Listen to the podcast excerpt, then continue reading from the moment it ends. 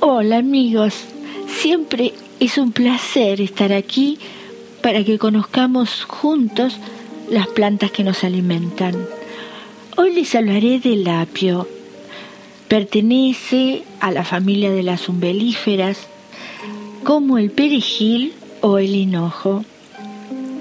El apio silvestre, precursor del apio que hoy conocemos, es una planta sencilla que crece de forma espontánea en áreas pantanosas. Se lo considera nativo de las regiones mediterráneas, aunque su origen es aún motivo de discusión. Existen documentos antiguos en los que consta que el apio o una forma similar de la planta fue cultivado antes del año 850 a.C. El Discórides, tratado básico de farmacopea de obligada consulta en todo el mundo griego, latino y árabe, desde el siglo II hasta la Edad Moderna, fue sucesivamente copiado durante el transcurso de más de un milenio en distintas partes de Europa y Medio Oriente. Toman su nombre de Pedacio Discórides Anasarbeo, médico griego al servicio de Roma y sus legiones. Allí se escribían todas las opiniones de los médicos de la época. Para nuestro conocimiento, Pedacio Discórides, en su obra de Materia Médica, cuyo original se perdió en el tiempo, recogió y plasmó el conocimiento acerca de 600 plantas, 90 minerales y 30 productos procedentes de animales de cada uno de las cuales reprodujo un dibujo indicando sus virtudes terapéuticas o peligrosas. En lo referido a remedios, el discodie, tratado básico de la farmacopea, nos habla que el apio hortense es una planta muy útil como cataplasma con pan o flor de harina, mitiga las inflamaciones oculares, el ardor de estómago y relaja los pechos endurecidos. Crudo y cocido provoca la orina. Su simiente es diurética, resuelve las flatulencias y es bueno contra la tos. Nos sigue diciendo que el apio caballar se puede emplear cocido, crudo, solo y con pescados. Crudo se les echa salmuera.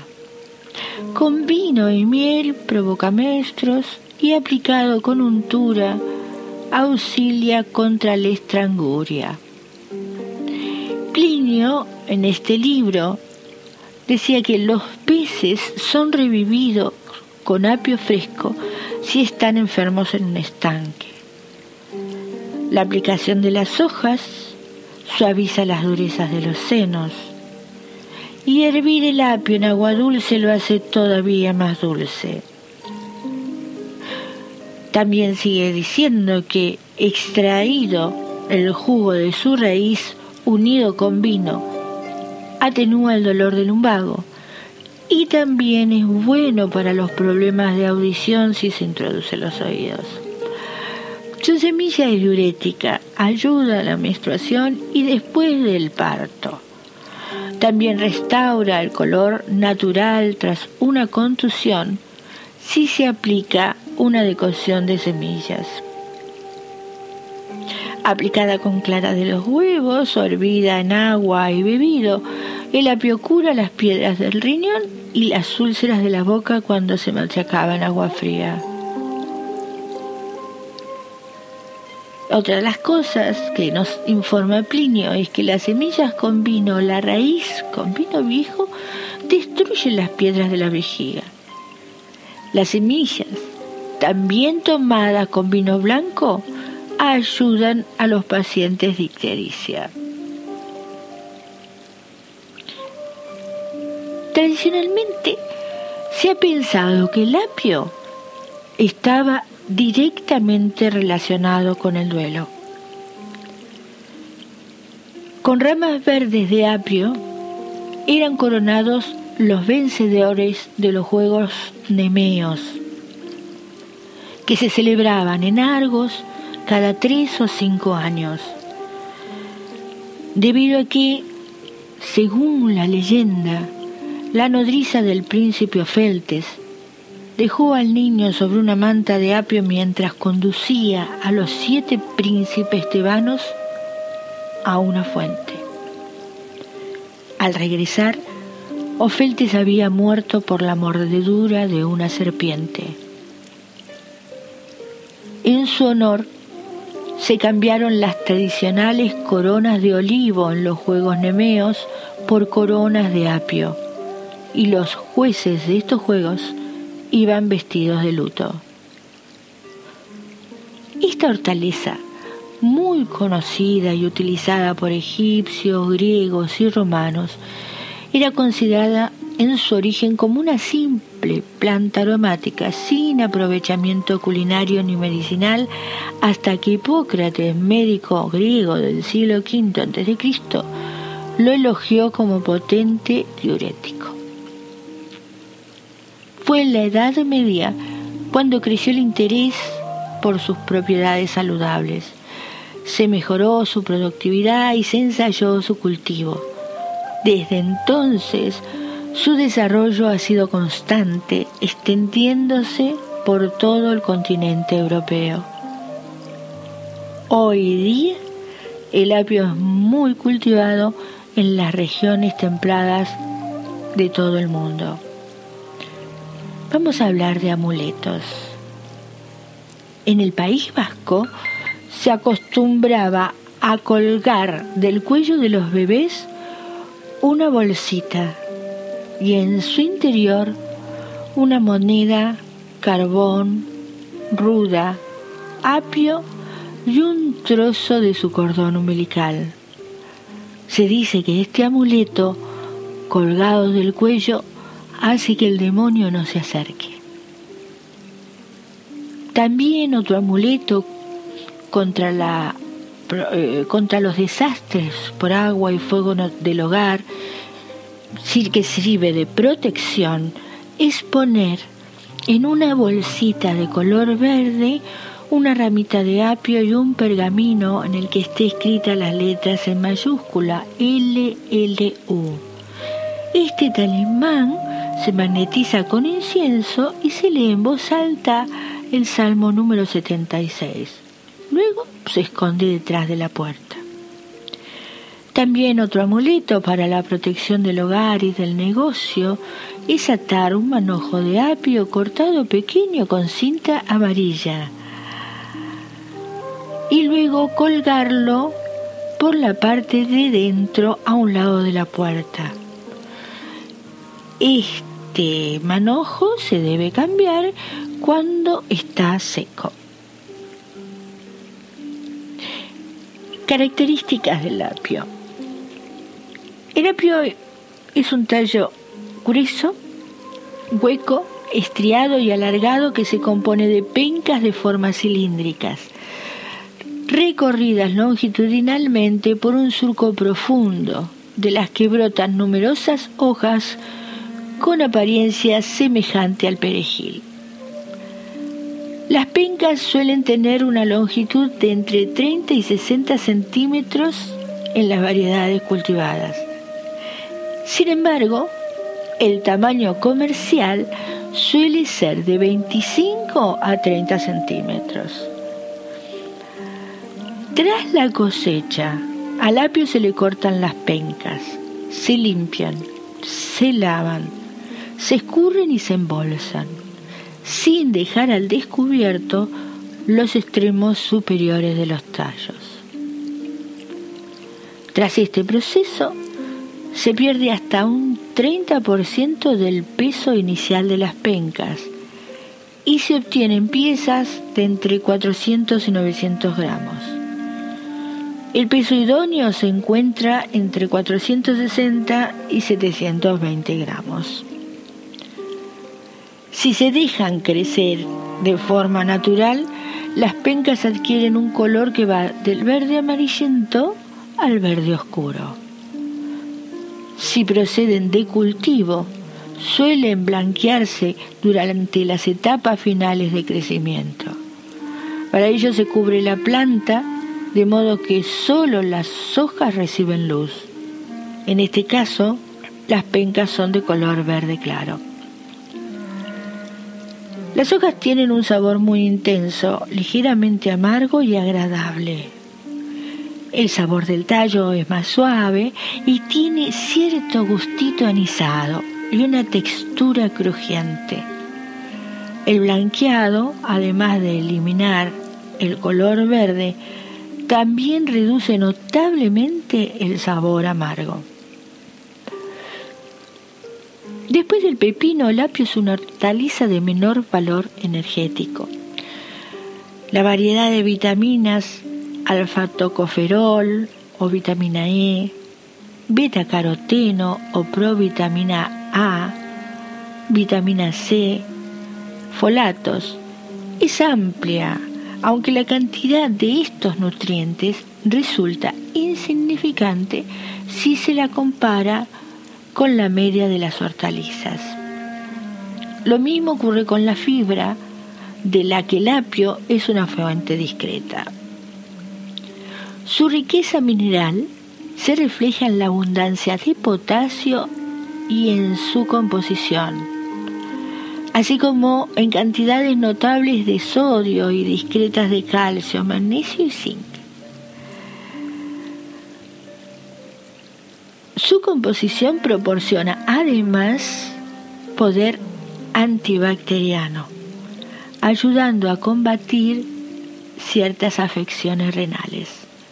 Otra de las propiedades de este alimento es eliminar o regular los niveles de ácido úrico, por lo que resultará beneficioso para los enfermos de reuma, gota, diabéticos o los que padezcan de piedras en el riñón o la vesícula.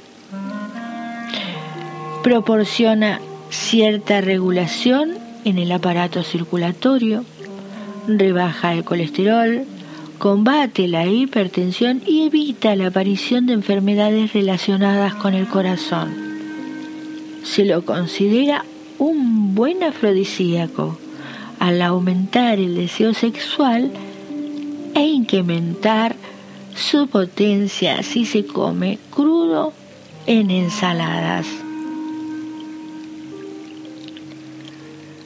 En cuanto a las contraindicaciones, hay que evitar la ingesta de cantidades elevadas y la administración de tratamientos fitoterapéuticos en aquellas personas que presenten lesiones renales graves o inflamaciones en la vejiga. También no es conveniente los preparados con apio durante el embarazo. ¿Cómo elegirlo? Un apio fresco de calidad es aquel de apariencia lustrosa, tallos o peciolos gruesos, compactos, firmes, crujientes y de color verde claro. Deben descartarse los apios blandos con manchas y puntos secos, con tallos o ramos superiores de color blanco. ¿Cómo conservarlo? Se puede refrescar sumergiendo la parte inferior de su tallo en agua, aunque el que está marchito nunca recuperará su frescura. Se conserva durante dos o tres días en el frigorífico, mejor envuelto en papel húmedo. Es un vegetal que se puede congelar si se escalda previamente durante tres minutos, aunque al descongelarlo pierde su textura crujiente. Si se guarda en ambientes con una temperatura superior A los 5 grados, junto con frutas de respiración rápida como son los melocotones, las ciruelas, las fresas, que producen abundante etileno, el apio pierde el color. Además del apio fresco, la industria agroalimentaria lo ofrece conservado en agua y sal, en vinagre o deshidratado. ¿Cómo prepararlo? Si las hojas y pencas están verdes, se utilizan en caldos o como condimento de diversos platos cocinados. Si las pencas son blancas o doradas, resultan tiernas y crujientes para consumirlas crudas, en tiras o rayadas, tras eliminar con un cuchillo los hilos. Es un ideal complemento de las ensaladas. La semilla de apio se usa como condimento.